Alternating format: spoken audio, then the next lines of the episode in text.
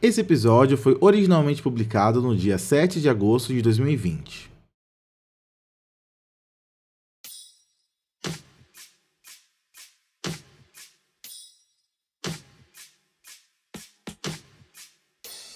Olá, meu nome é Lucas Fouier e bem-vindos ao Terapeuta.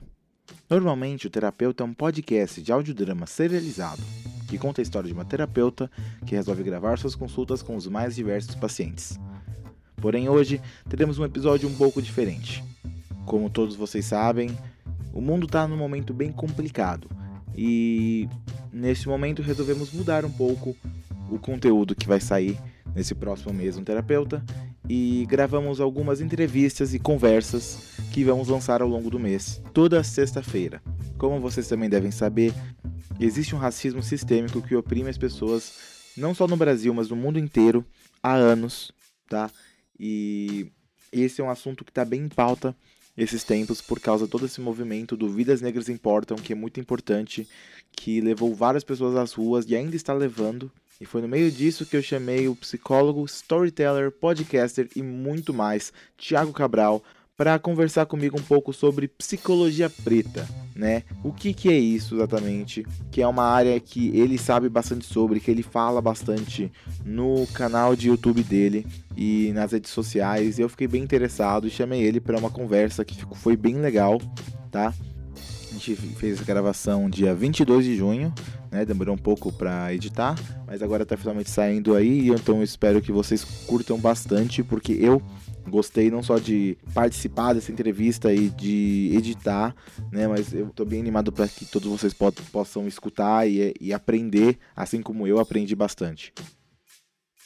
Agora, relaxem-se e escutem nossa entrevista com o Thiago Cabral.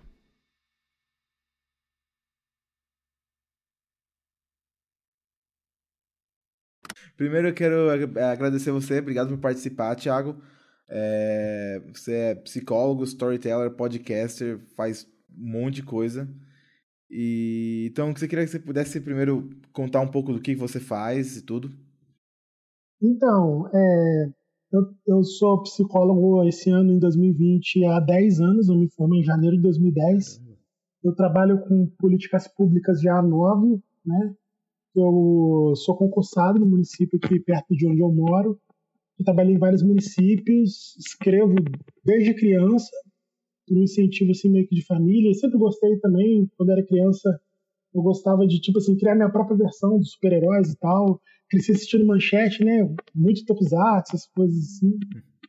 E é, ultimamente tenho falado bastante sobre psicologia preta, né? Que é alguma coisa assim que impacta bastante tanto no meu trabalho quanto na minha vida, obviamente, né? E a gente tem feito essa militância aí na, na internet, divulgado um pouco da psicologia preta. A psicologia já é uma coisa assim, mais de nicho, né? Mais de quem trabalha com isso. Uhum. E ao mesmo tempo, quando você fala de psicologia preta, tem psicólogo que nunca nem ouviu falar disso, entendeu? Então a gente faz esse trabalho assim, de divulgação. Não sou o único, né? Existem vários psicólogos que falam disso. Nos Estados Unidos tem a Associação Americana de Psicologia Preta, entendeu? Tem uma entidade organizada e tudo mais. E aqui a gente começou a falar um pouco disso também. Eu falo bastante também sobre a minha área de atuação da psicologia, que é a psicologia social. Que trabalhando em políticas públicas, a gente acaba caindo com essa, essa vertente da psicologia que é muito nova, mas que ao mesmo tempo já é a segunda, a segunda área que mais emprega o, os psicólogos do Brasil, segundo o último censo do Conselho Federal de Psicologia. Então, é uma coisa assim nova que acho que lida muito com o dia a dia das pessoas que são pretas, periféricas e tudo mais, então acho que os assuntos acabam se cruzando.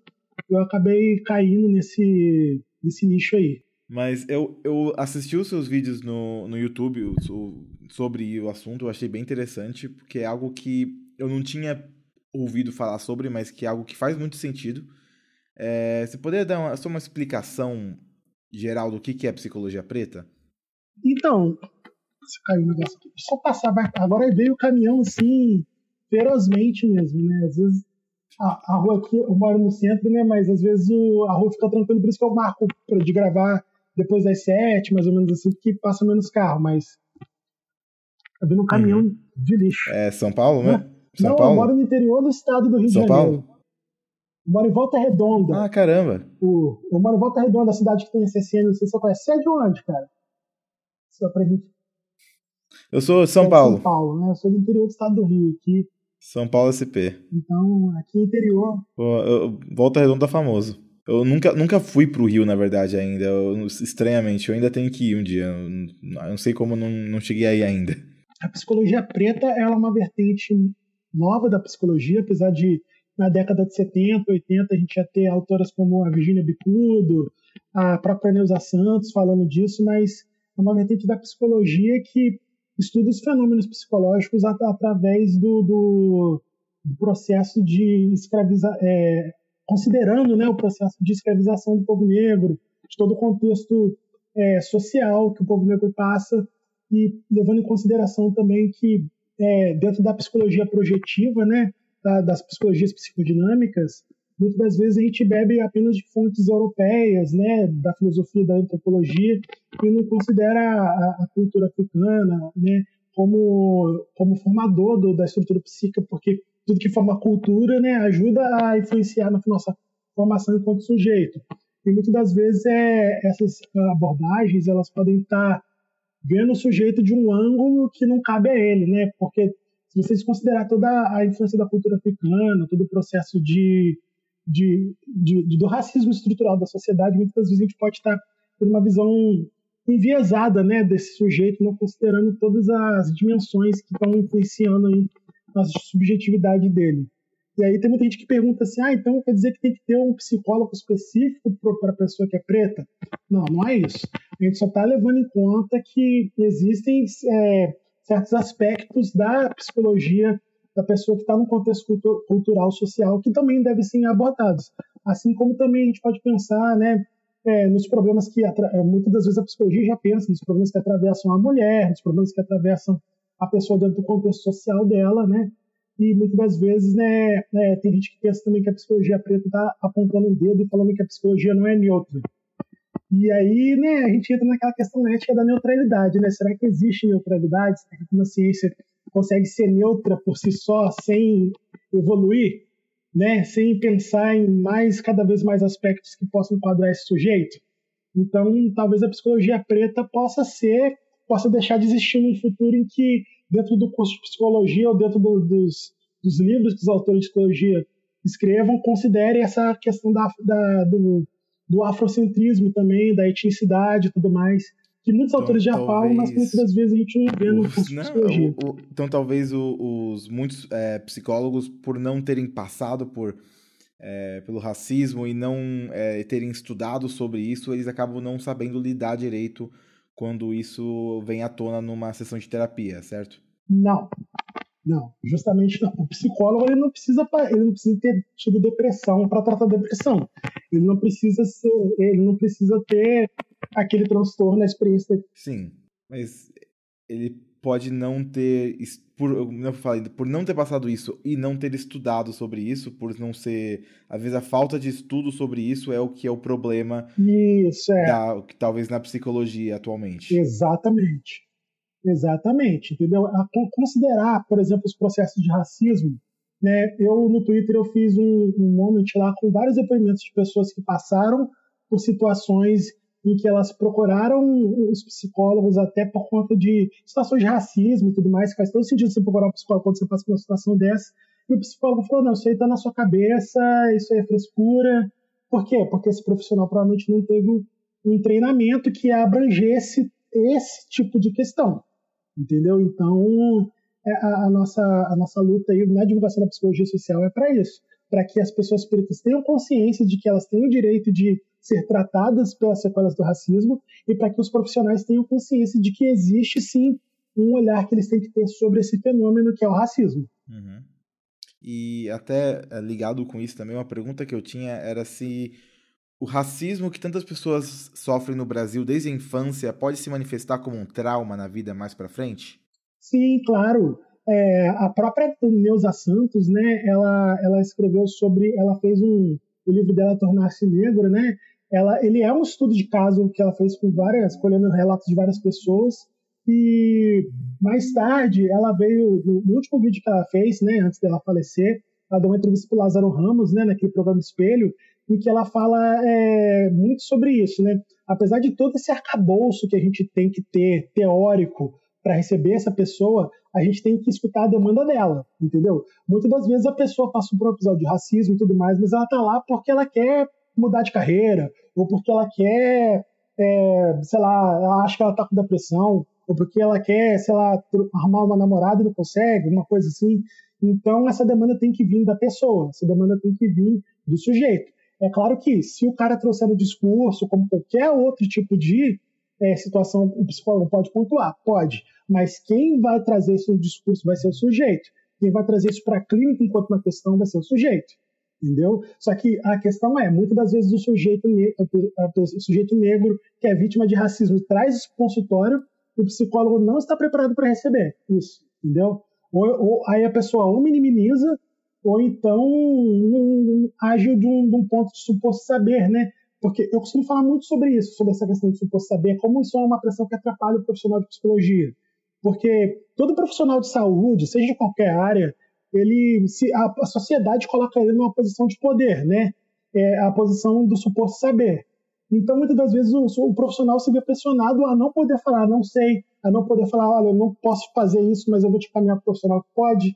Então, muitas das vezes, ele vai minimizar o discurso do sujeito, então deixar de tratar esse, esse, essa demanda que ele traz, para não se colocar nessa posição de não saber lidar com aquilo, de não ter técnica para lidar com aquilo.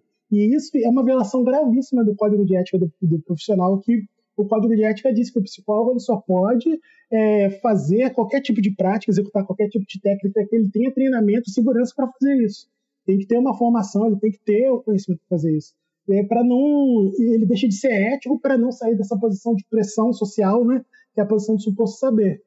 Então, a gente acaba enfrentando esse problema que sofre o sujeito, né, que chega ali na clínica e acaba sendo novamente vitimizado, né? Não estou dizendo que isso é um padrão, tá? Tem muitas pessoas que conseguem acolher, mesmo sem treinamento e tudo mais, mas acho que se a gente trouxer isso para o discurso acadêmico, né? O discurso de formação, até mesmo para o debate profissional, acho que as pessoas que procurarem psicólogos vão estar ganhando muito mais.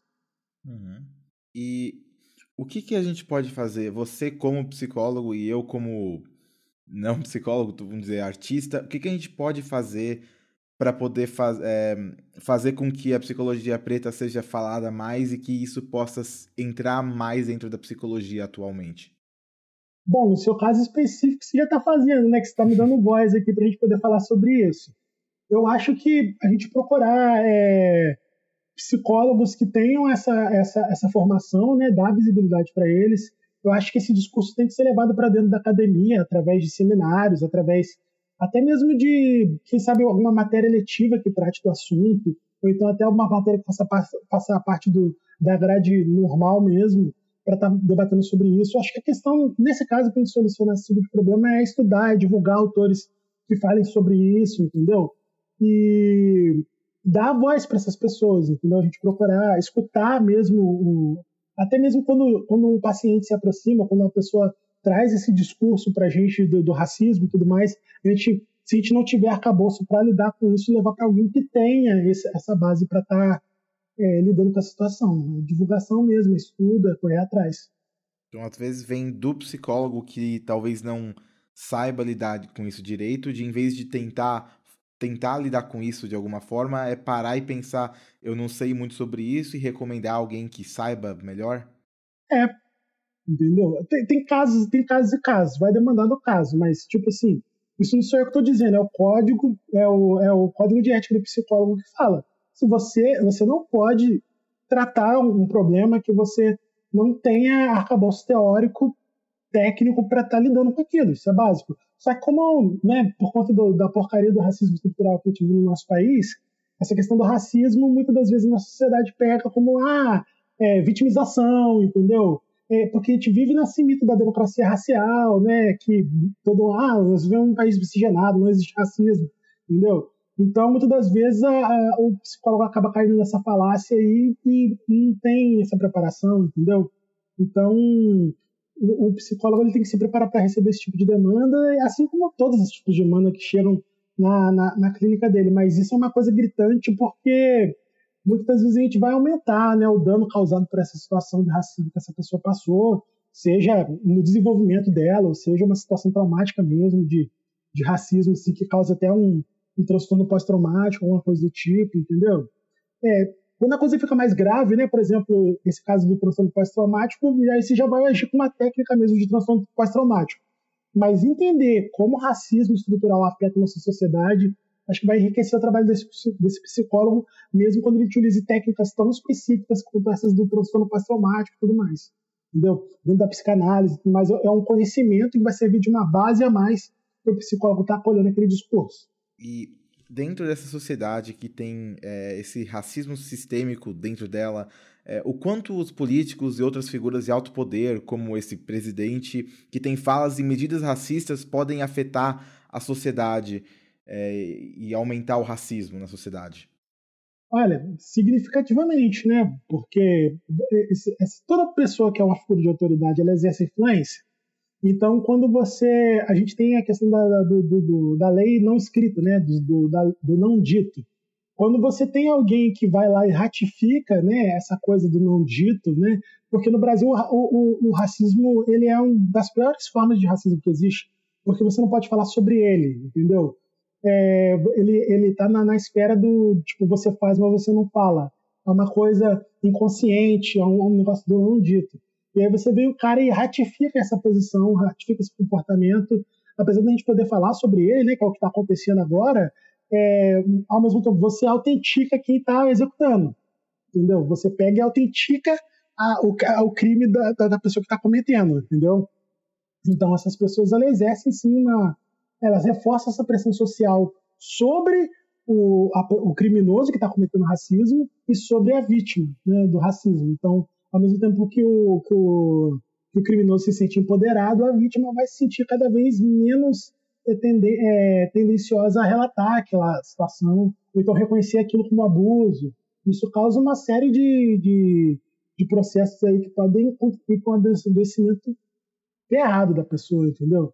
Porque, né, é, como diz né, os autores da psicologia é, psicodinâmica, né, como Freud e essa galera aí, é, quanto menos você tem poder de, de, articular verbalmente sobre aquela situação, menos você tem poder de, de lidar com ela no campo do sentimento. Então, é, você acaba castrando a vítima e empoderando o agressor, né, o criminoso no caso. Então, é claro, isso é um absurdo, né? A gente está falando aqui nessa linguagem mais acadêmica aí, mas não, isso não existe uma figura de autoridade que defenda um crime e saia impune, né, diante disso. Então, isso é o fato dele defender e o fato de praticamente não estar tá acontecendo nada, isso é muito grave, isso manda uma mensagem muito grave para a sociedade. Isso diz que é isso mesmo e é isso aí, você tem que engolir e se vira aí.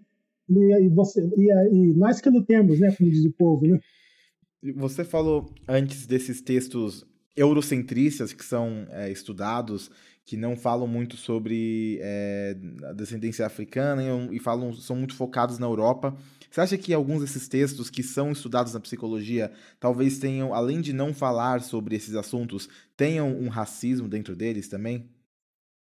Então, não consigo pensar em nenhum específico que tenha racismo neles, entendeu? Não estou dizendo que não existe, estou dizendo que eu não conheça. Mas, por exemplo, quando você pega a psicanálise ortodoxa, por exemplo, que é uma coisa assim que ela está até um pouco desatualizada, né? A psicanálise, para ficar claro para quem estiver ouvindo, a psicanálise ortodoxa é aquele pessoal que pega o Freud e o Freud é a Bíblia, acabou. Não, não teve Lacan, não teve Melman, não teve ninguém que veio depois do Freud, só o Freud. Então, o Freud viveu, cara, em 1900, na, na, na, morreu na década de 20, se não me engano. Entendeu? Quanta coisa já não aconteceu no mundo? E ele, por exemplo, fala de estrutura de família, ele fala da castração, ele fala do complexo de Édipo, que fala de uma estrutura de família é, praticamente nuclear burguesa. E aí você pega a cultura africana em que, por exemplo, tem lugares na África que esse tipo de formato de família não existe, entendeu? Tem, por exemplo, aqui no Brasil mesmo a gente tem, a gente sabe que tem religiões afro-brasileiras que mora todo mundo da mesma casa, até a nossa própria, né? Vamos falar de família brasileira. Se você pegar a estatística, a família brasileira é uma avó que cuida de uma, que, que ajuda financeiramente uma mãe solteira e tem as crianças, entendeu? Então essa estrutura nuclear, essas estruturas assim que é, por exemplo, a tô dando, não estou batendo na psicanálise especificamente, estou dando a psicanálise como exemplo.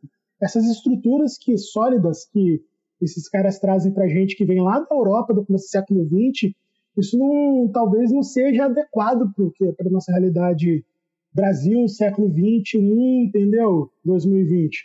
Então, acho que até vão coisas pra, vão, vão, vai para situações até além do racismo, entendeu? Até mesmo para a gente ver a forma de família, para a gente pensar em sexualidade também. Apesar de que tem, tem cartas do Freud que mostram que ele tinha um pensamento bem progressista nesse sentido da sexualidade, né, da homoafetividade, mas eu acho que esse pensamento filosófico, assim, a gente tem que. Pô, o que, que a gente não pode construir em cima do pensamento Ubuntu, entendeu? Em cima do, do, do pensamento Nagô, entendeu? O que a gente, a gente pode construir, que a gente pode acrescentar na, na psicologia psicodinâmica, é, considerando esses pensamentos também, né? Apesar de que a gente tem aquela questão da. Ai, gente, eu esqueci agora que o pessoal tá levando para dentro do, do judiciário agora, que é a constelação familiar, que diz que tem uma influência, né? Que até já se perdeu, né? você pega muita obra de constelação familiar que perdeu sua origem africana. Que apesar de que tem essa crítica de ser uma, uma parte mais religiosa, né? Do que ser uma coisa assim mais filosófica. Mas o que a gente não poderia criar a partir dessas filosofias, entendeu? Então, tá certo que eu, eu não estou dizendo assim que o Freud é mal, que vamos desenhar o chequinho do Freud, que o Freud não presta. Mas o contexto no qual ele criou a obra dele, e todos os outros autores lá, que, sei lá, o Charcot que veio antes dele, entendeu? Eles estavam num contexto que não abrange a realidade que a gente vive hoje. Então, a gente precisa atualizar isso. Acho que ciência é isso. A ciência não para no tempo e acabou, isso aqui é perfeito, acabou. Não, a gente vai evoluindo. Então, a gente evolui, a gente vai acrescentando mais coisas. Eu acho que a gente tem muita coisa para ganhar, é, considerando né, essa filosofia africana e toda essa cultura africana, né? Que é, né, a gente tem que sempre tomar cuidado para não transformar a África num país, né, um continente com culturas diversas, com coisa, quanta coisa a gente nem sabe que existe ainda, que a gente pode tirar de lá.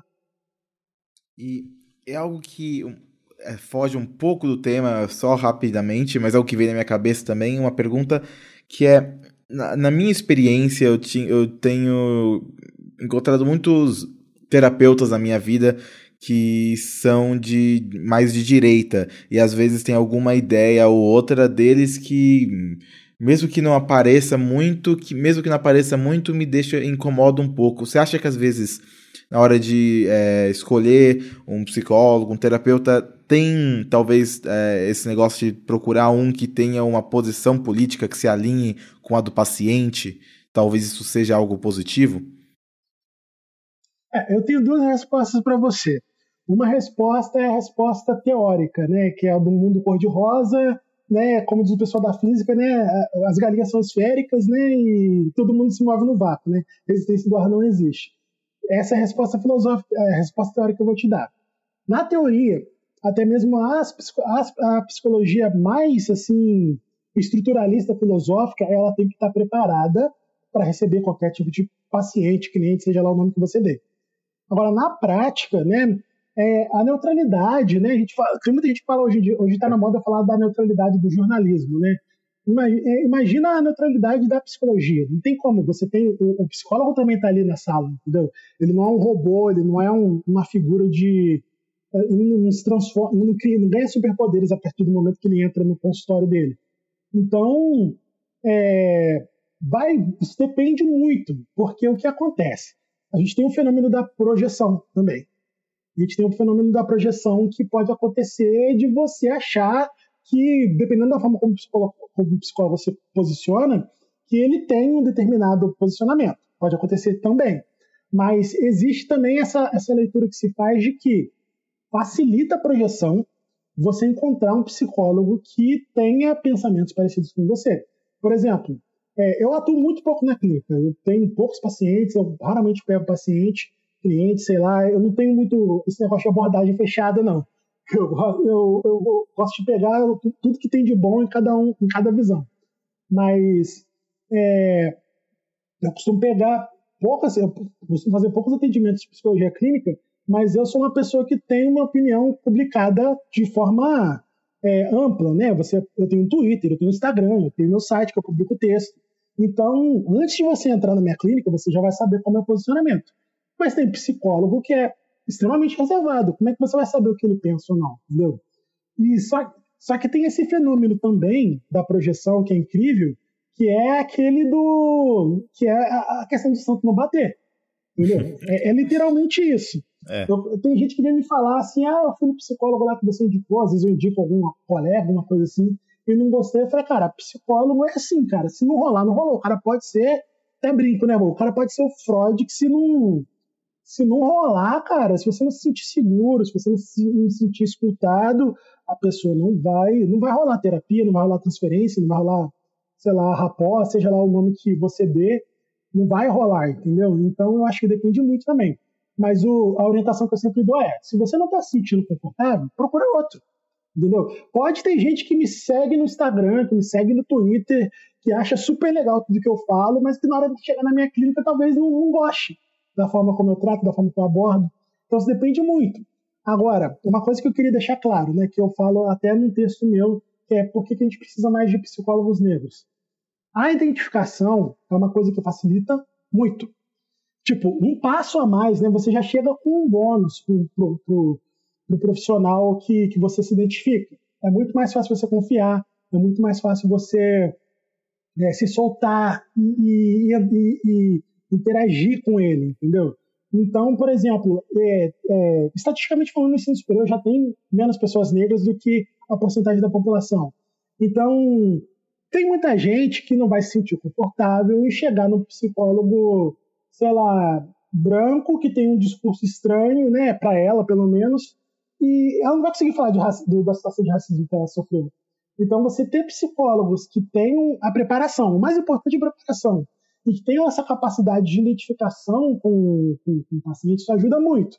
Não é o ideal, a gente não, não é o ideal, porque teoricamente, né, eticamente falando dentro da psicologia, a gente não pode depender disso para fazer a clínica, mas é uma coisa que ajuda muito, entendeu? é uma coisa que ajuda bastante.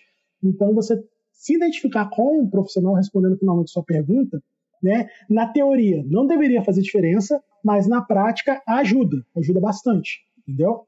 Uhum. Consegui responder? Sim, ajudou bastante. acho que muita coisa, acho que isso que eu gosto também de entrevista é que tem muita pergunta que eu tenho aqui pronta, preparada, e tem muita pergunta que vem na minha cabeça que não é só porque eu acho que vai agregar a entrevista, mas porque muita coisa que eu quero saber, uhum. que é o maior motivo de eu ter feito essa, essa eu estar fazendo essa entrevista aqui é que realmente eu.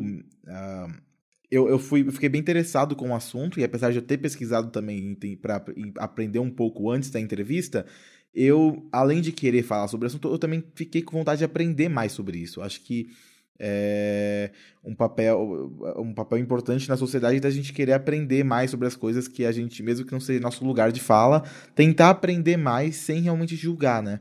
Uma pergunta que eu tenho aqui é que o movimento Vidas Negras Importam, né, que é uma coisa que muito importante, tem tido bastante espaço nas redes sociais nesse último mês, principalmente, que é muito importante.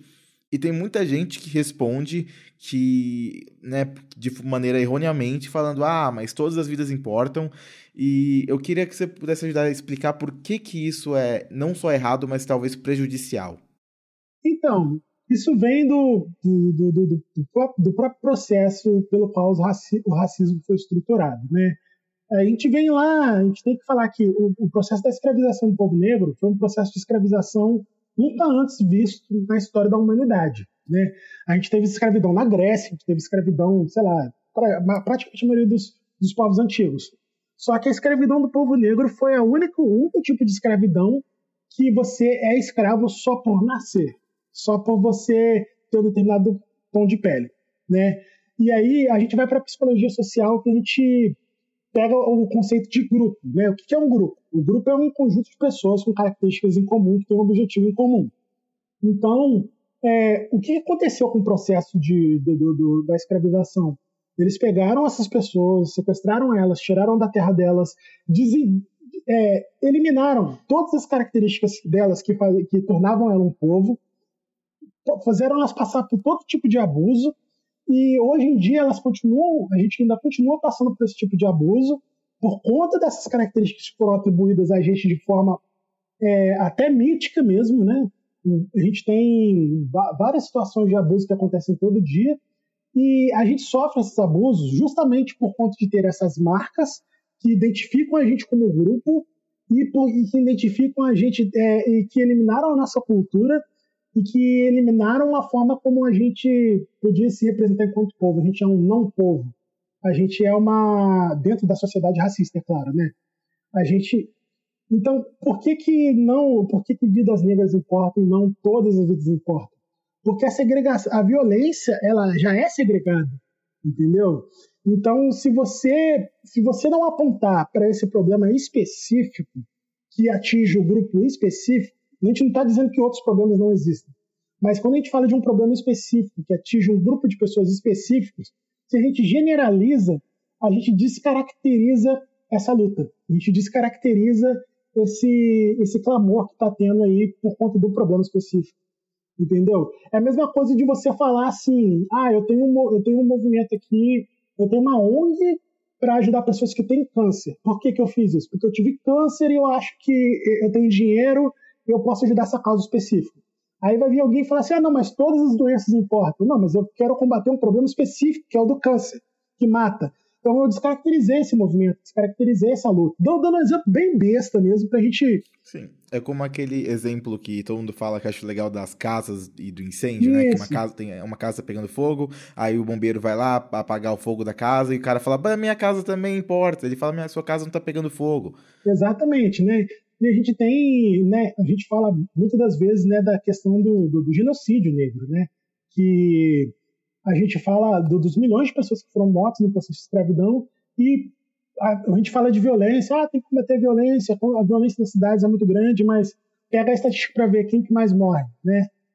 São as pessoas, né, é, afro, é, que tem essa, é, é, que são, são as pessoas pretas, entendeu? Principalmente as periféricas que mais morrem, que mais sofrem violência policial, estava é, é, lendo até sobre essa questão do, é, da polícia. Os policiais que mais morrem em combate também são os policiais negros, que mais sofrem discriminação dentro da corporação também. Então, é um negócio que não, é, que não faz bem para ninguém, entendeu? Claro que quem mais sofre é a população, né? Mas a gente tem que deixar bem claro o que a gente está combatendo, porque senão você, se você dilui, né, a, a causa dentro de outras causas, você acaba é a mesma coisa você pingar uma gotinha de tinta dentro do copo d'água, desaparece, entendeu? Então, se a gente não. É um problema gravíssimo, entendeu? É um problema que, se a gente for pegar de forma estatística, né? Eu odeio, é, é, eu odeio não, eu acho que você comparar sofrimento nunca é uma coisa legal, entendeu? Você comparar o sofrimento do, do, do, do povo tal, do povo tal, mas se você pegar de forma estatística a quantidade de pessoas que morrem, a quantidade de pessoas que têm prejuízo material por conta da estrutura racista, eu acho que a gente se a gente resolvesse a questão do racismo, a gente resolveria grande parte dos problemas da sociedade brasileira, entendeu? Porque a grande maioria das pessoas que estão nesse, estatisticamente falando, a grande maioria dessas pessoas que estão sofrendo na periferia, estão sofrendo com a violência, são pessoas pretas. Então, é uma coisa é, que a gente não pode, é uma mensagem que a gente não pode diluir, entendeu? E muitas das vezes quem fala esse tipo de coisa, né, ah, todas as vidas importam. Ou a pessoa está mal informada, ou às vezes tem uma questão maliciosa mesmo, entendeu? De, de realmente estar, tá, não, vamos diluir isso aí, vamos realmente tirar o foco disso. É o pessoal que vai para fala assim, ah, mas a manifestação não pode ser violenta, né? Fala isso com o Montesquieu lá, cara, entendeu? Não tem, a gente não, é, não, tô, não tô falando que a gente tem que sair quebrando tudo por aí, não, mas eu acho que é, é, está acontecendo por uma consequência, entendeu? Isso é, isso é a consequência de um problema maior isso não é o problema em si, isso é uma consequência de um problema muito maior. Sim. E conectando o que você falou da violência policial, é, eu, usando São Paulo como exemplo, é, a mortalidade de negros por policiais é pelo menos três vezes maior do que a de brancos, e quase dois terços dos policiais são brancos, né? Uhum. É, nos Estados Unidos, é, uma das coisas mais pedidas pelos protestantes, né, é defund the police. Em Minneapolis, onde George Floyd morreu, foi assassinado anunciaram o plano de desmantelar a polícia deles e reconstruí-la do zero. Você sente a necessidade de uma reforma policial também no Brasil, assim? Com certeza, principalmente porque a polícia no Brasil é militarizada, né? Então, é, militar, a gente tem que colocar isso na cabeça, né? Militar é formado para ir para guerra, entendeu? E é muito ironia você ter uma polícia que é militar, é uma entidade que ela é formada para proteger a população, pelo menos na teoria, mas que a formação dela é para ir para guerra, entendeu? Então, eu acho que são dois papéis assim antagônicos que você propõe para uma força de segurança e que realmente não tem como dar certo, entendeu? Então, a gente tem toda essa questão também, né, que já foi dito sobre a origem das polícias, né, que, que surge justamente nesse período aí da, da, do fim da escravização do povo negro e tudo mais, que isso é um papo que não é muito a minha área, então prefiro não versar muito sobre isso. Sim. Mas é, tem sim que ser questionado. Aí vai ter gente que tem um amigo meu que mora nos Estados Unidos e falou assim: não, mas aí acabar a polícia, vai, vai, vai, o bandido vai reinar, a violência vai reinar, não sei o quê. Não, justamente a causa da violência ela não é quem tem mais. O problema da violência não é quem tem mais arma, quem tem menos arma. Geralmente a grande parte do problema da violência é social. E você criando uma sociedade mais estruturada, uma sociedade que dê amparo material e psicológico para as pessoas, a violência tende automaticamente a diminuir. Entendeu? Porque é, toda, toda, toda ação violenta ela vem de uma falta. Né? essa falta que eu estou falando, eu não estou dizendo que seja uma falta material. Ah, o cara está matando porque ele não tem dinheiro para comprar comida. Não, não necessariamente. Essa falta ela é psicológica, essa falta ela vem da ordem do desejo, entendeu? Então, muitas das vezes, é, às vezes é uma falta que ele nunca vai conseguir suprir, é, independente de quanto dinheiro ele tenha, quanto atenção, afeto ele tem, mas é uma coisa que, em sociedade, se a gente consegue estruturar essa sociedade, a gente consegue diminuir esse ímpeto por violência, e essa busca, né? Porque toda essa questão da violência ela vem do, do, do instinto de sobrevivência. Então, muitas das vezes o, a, a, pessoa a, pessoa que tem ação violenta ela está agindo por conta de uma questão inconsciente, né? Que da ordem, eu falo inconsciente não necessariamente inconsciente da psicanálise, mas da, da forma da, mas daquilo que a gente não pode dizer do, do processo automático, entendeu? De, um, de uma resposta automática, né? Como diz o, o pessoal do TCC também. Uhum. A gente está agindo de um ponto de de que, de, tem alguma coisa ali que não foi trabalhada, entendeu? Então, se a gente dá educação, se a gente dá saúde, dá acesso ao alimento, a tendência a você querer entrar em conflito com outra pessoa físico ou até mesmo psicológico para ter qualquer coisa tende a diminuir. Isso não significa, né? Aí, tipo assim, faz uma coisa dessas, né? Vamos repensar a polícia e tudo mais. É, a criminalidade não acaba. O pessoal fala assim, ah, ó, viu, cadê o. Isso não significa que a gente vai viver no paraíso, entendeu? a, a, o ser humano ele é complexo, né? A subjetividade, é, é, a gente não consegue criar uma fórmula, entre aspas, que sirva para cada sujeito. Mas a tendência é que seja muito mais fácil você lidar com isso.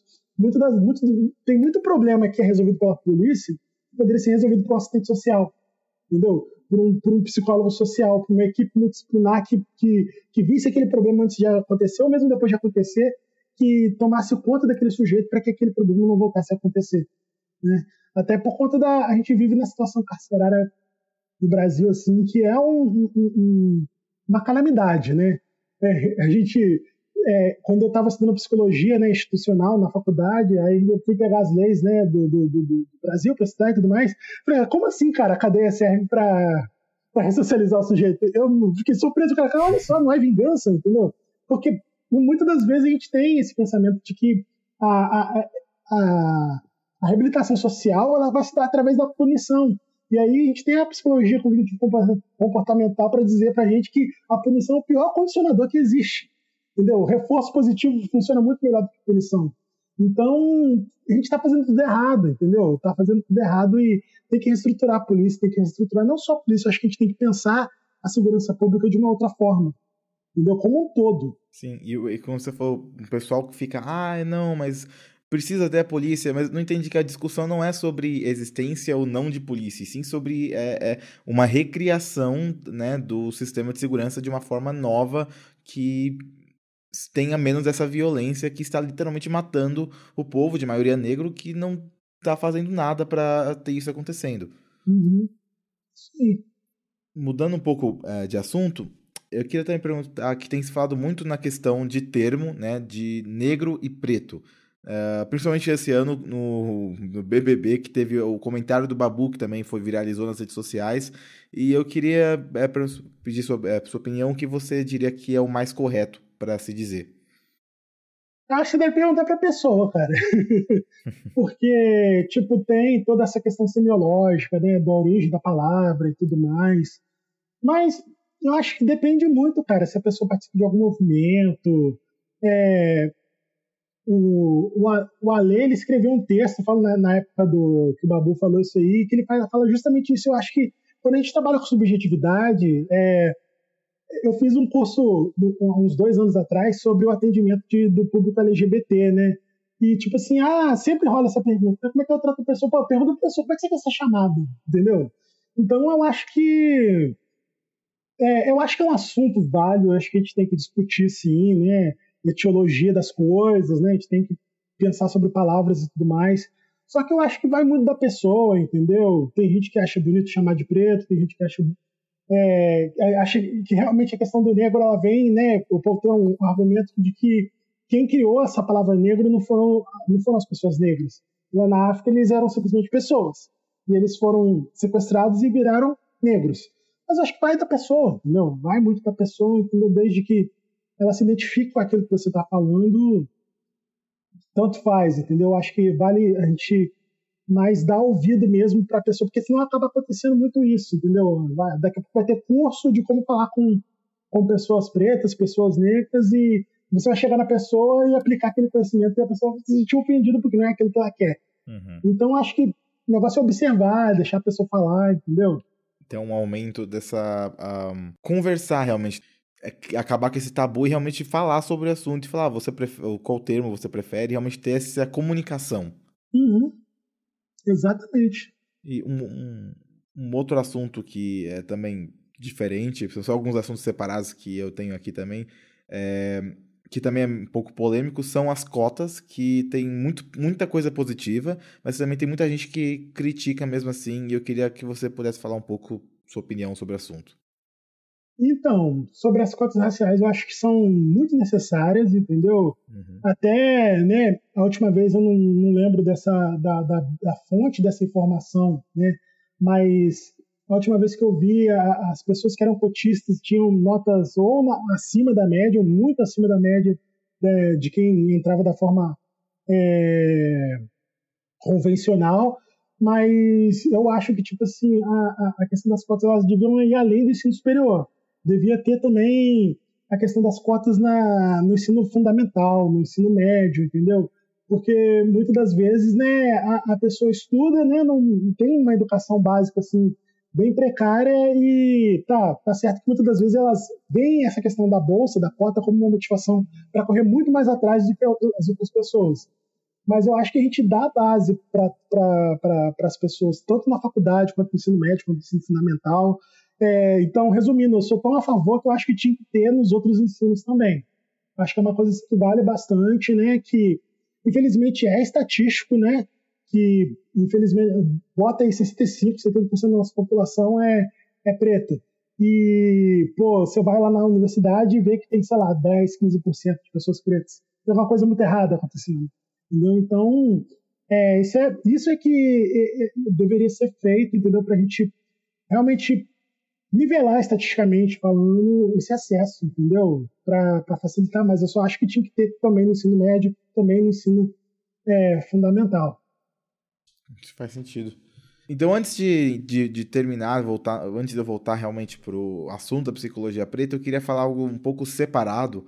É, com tudo isso que está tendo no Brasil, do coronavírus e do distanciamento social, que é super necessário uh, ah, para quem pode, né?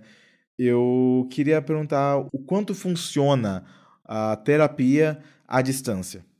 Então, é, eu atendo à distância também e tudo que eu li a respeito da, da, da terapia à distância, eu tenho cadastro no cadastro CRP lá online já tem tipo uns dois anos, entendeu? Antes de ter o cadastro, eu já fazia isso também, eu acompanhei todo o processo de legalização, entre aspas, da, da terapia online no Brasil e lá fora isso já é uma coisa que já acontece há muito tempo e tudo indica até o momento que a terapia à distância ela tem tanto efeito quanto a terapia presencial, entendeu? Existe, é claro, a questão do cliente. Aquilo que eu, acabo, que eu falei né, quando você me perguntou da, da afinidade. Se o cliente, o paciente, seja lá analisando, não se sentir confortável, talvez é, a gente deva pensar sobre isso mas isso vai do cliente. Mas, cientificamente falando, é, não existe evidência de que a terapia à distância seja menos eficaz do que a terapia presencial. Inclusive, já existem até métodos de avaliação psicológica para ser feitos à distância, entendeu? Para caso de até mesmo psicodiagnóstico, então de, de avaliação profissional, essas coisas assim. Existem ferramentas que já podem ser feitas online é, e tem eficácia, né? Eu acho que é uma coisa assim que a gente está aqui no Brasil tá, tem muita gente que está tentando se acostumar ainda, até tem muita resistência de alguns profissionais, porque realmente você tem que ter um conhecimento para estar tá lidando com, com, com, computador e tudo mais. Existem clínicas que utilizam sistemas né, de atendimento, e aí você tem que aprender, fazer um treinamento para usar aquele sistema. Ou então você tem que ter familiaridade já com o Skype da vida, com o Hangouts da vida e tudo mais, e você se adaptar. Mas quando o psicólogo é treinado para fazer isso e o atendido não tem nenhuma resistência para estar tá fazendo aquilo, é uma coisa até que soma. Porque, por exemplo, tem pessoas que não têm condições, que têm dificuldade de locomoção. E aí tem gente que tem toda uma mobilização para sair de casa para ir até o atendimento psicológico, sendo que ela podia fazer esse atendimento em casa, no, é, no conforto. A gente está falando de idosos, de pessoas com deficiência, ou pessoas que moram em locais muito afastados, né? Então isso facilita a vida de muita gente mas é, eu acho que vai da pessoa, entendeu? Vai da pessoa. No entanto, levando em consideração todo o corona, a questão do coronavírus e tudo mais, e levando ainda em consideração as orientações do Conselho Federal de Psicologia, que orientou que prioritariamente os atendimentos devem, devem ser feitos online, não tem muito para onde correr. Se você, a não ser que seja um caso assim de urgência mesmo, caso de transtorno e tudo mais, é, o atendimento nesse momento tem que ser feito online e como tem evidências de que realmente é a mesma coisa, que funciona da mesma forma, pelo menos, é, a gente vai ter que. Eu acho que é um processo assim mesmo, como tudo na vida, né? É um processo da gente se adaptar a isso e aprender a, a, a usar mais essa ferramenta que pode trazer um benefício para a gente, né? Facilita o horário, né? Dá para a gente marcar qualquer hora, facilita é, essa falta de deslocamento, essa questão de não ter o deslocamento e tudo mais. Mas, né, realmente, vai ter tem pessoas que precisam, ah, tô sentindo uma coisa, preciso olhar no olho e tudo mais, mas isso vai dar do, do atendido, vai mais do atendido do que da técnica em si.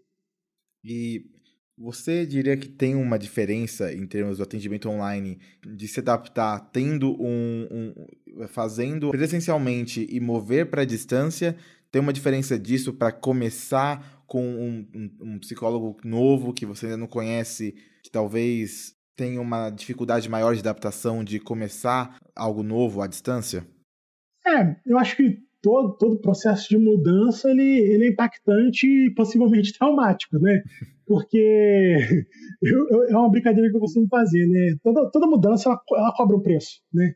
Toda mudança ela cobra um preço da gente, porque a gente está aqui no nosso conforto, da nossa rotina, do, dos nossos rostos conhecidos, do nosso do caminho que a gente faz todo dia e tudo mais para ir trabalhar, a rotina, enfim, né? E a gente trocar isso é realmente um processo que é complicado, umas pessoas mais do que outras, dependendo da situação.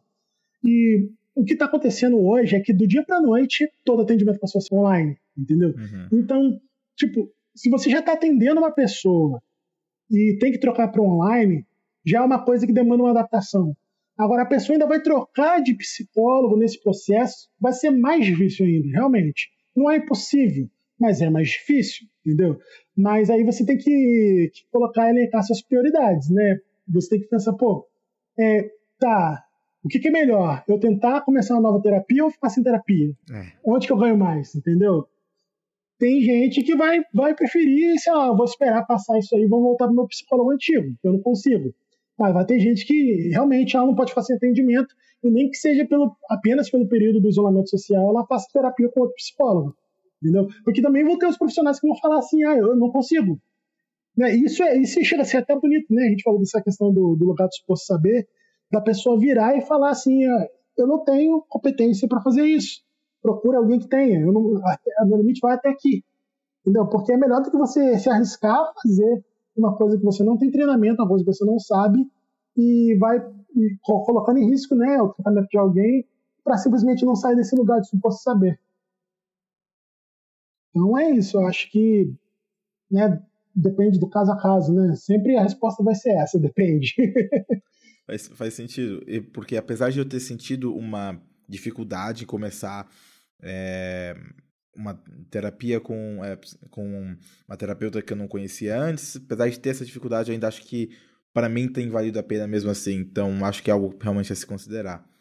Ainda nesse tema, falando do, do Covid, é, eu queria perguntar a sua opinião mesmo de esses protestos que estão acontecendo no mundo afora, são super importantes.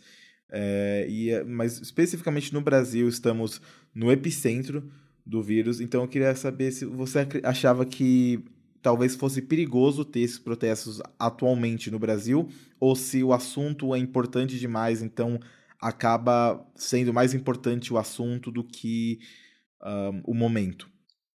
Eu acho que nada é mais importante do que a vida, né? Uhum. Se a gente puder salvar o maior número possível de vidas, né? Apesar de que a gente sabe que eh, morrem centenas, quem sabe até milhares de pessoas todo dia por conta da violência, morrem. Mas a gente está num momento assim que não dá para arriscar muito, né? Por dois motivos, né? Não só por conta da, de você arriscar a sua vida, né? E a vida de quem. É interessante a gente falar que essa epidemia é bem democrática, né? Ela não é uma coisa assim que vai afetar só quem está se arriscando. Se você está indo num protesto hoje, você tem uma pessoa idosa em casa, uma pessoa que tem grupo de risco em casa, você pode estar tá levando essa doença para dentro de casa agora. E a gente tem um outro fator também, que é político, entendeu? Eu acho que a, a, a gente está vivendo um governo autoritário que tem que a gente, eu posso, tipo assim, eu não vou dizer que é gripe, mas tá sino, tá tendo febre, né? Então não vou dizer que esse governo é fascista, mas todos os sinais estão aí de que, que a gente está vivendo um fascismo não declarado aí, né, é, com, esse governante no, atualmente.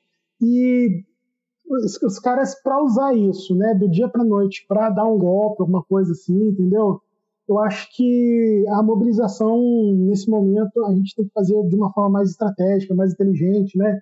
Até indo na onda do que o Emicida falou lá, acho que o momento agora é da gente pensar antes de agir, entendeu? Então, é, tá tendo um movimento bem interessante, né? Eu mudei muito de opinião contra a militância virtual, né? Eu me tornei um militante é, virtual, acredito que isso é muito importante. Uhum. Você eu penso até nessa responsabilidade, eu penso, pô, cara, tem dois seguidores. Se você tem dois seguidores, você pode você tem, você tem responsabilidade sobre aquilo que você fala, que tem duas pessoas que estão escutando aquilo, entendeu? E, e, a gente incentiva muito outras pessoas a, a mudarem de pensamento, até mesmo influenciações. Então, eu acho que a, que a militância organizada, pontual, e mesmo que feita através da internet, pode ser mais sadia, mais eficaz do que ele simplesmente se revoltar e sair na rua fazendo qualquer coisa, entendeu? Uhum. Uma coisa que Mas, ele né, falou, ele realmente, uma coisa da fala do Emicida que eu achei interessante foi isso de é, aproveitar o momento para se unir virtualmente, né, para se preparar, né? Eu tenho, eu tenho visto muitos círculos sociais antifascistas que podem ser muito, úteis, muito úteis no futuro para uma revolução, de certa forma. Com certeza com certeza. Eu acho que tem muita coisa na nossa sociedade que a gente pode e precisa mudar, entendeu?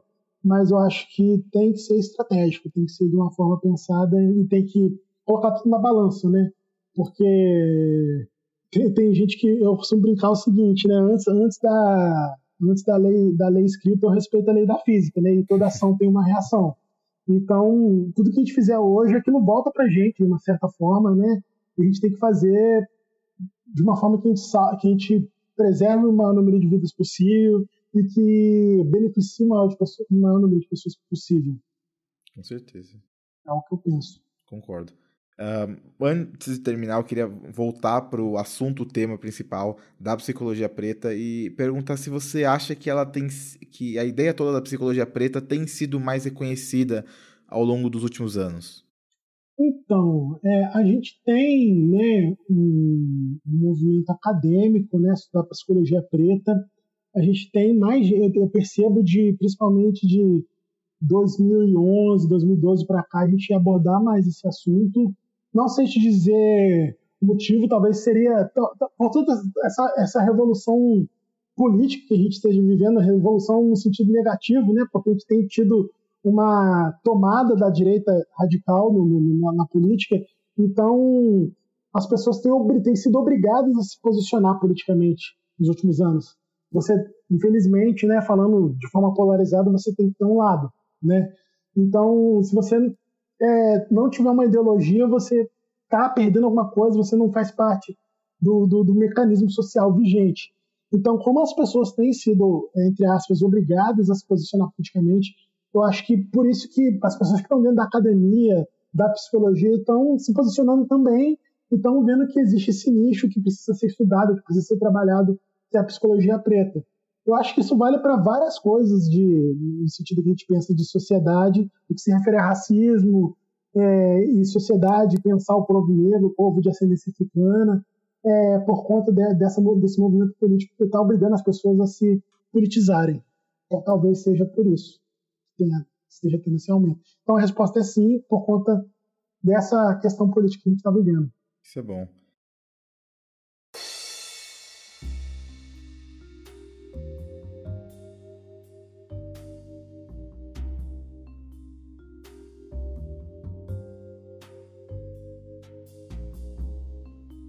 Queria agradecer muito você realmente por, por participar aqui. É, foi muito bom, aprendi muita coisa realmente aqui nessa entrevista.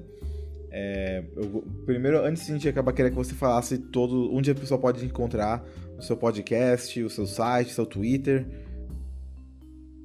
Beleza, eu gravo um podcast com a minha esposa que chama Segurando Vela, que a gente fala sobre tudo, né? De filosofia, a cultura pop, a gente fala de tudo.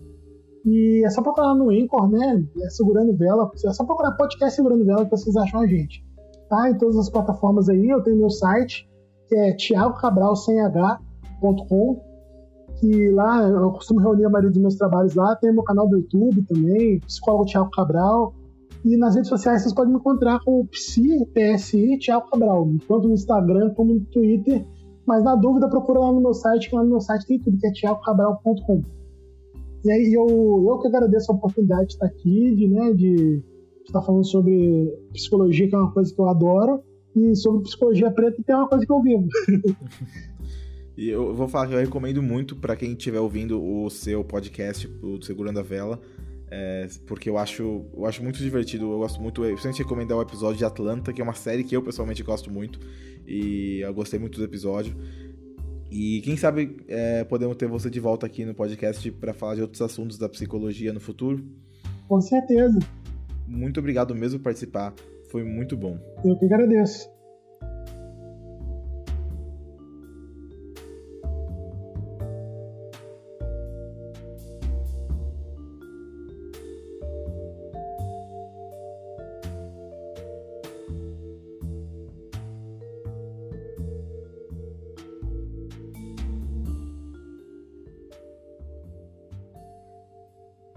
Obrigado por escutar o terapeuta. Obrigado a Thiago Cabral por participar. Você pode encontrar mais sobre ele em www.thiagocabral.com. Não esqueçam de nos seguir nas nossas redes sociais.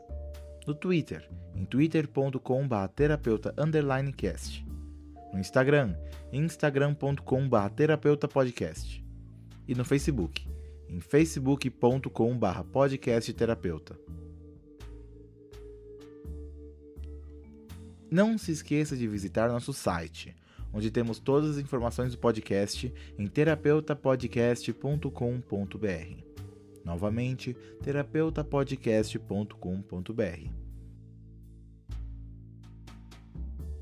Todas essas informações e mais estarão na descrição desse episódio.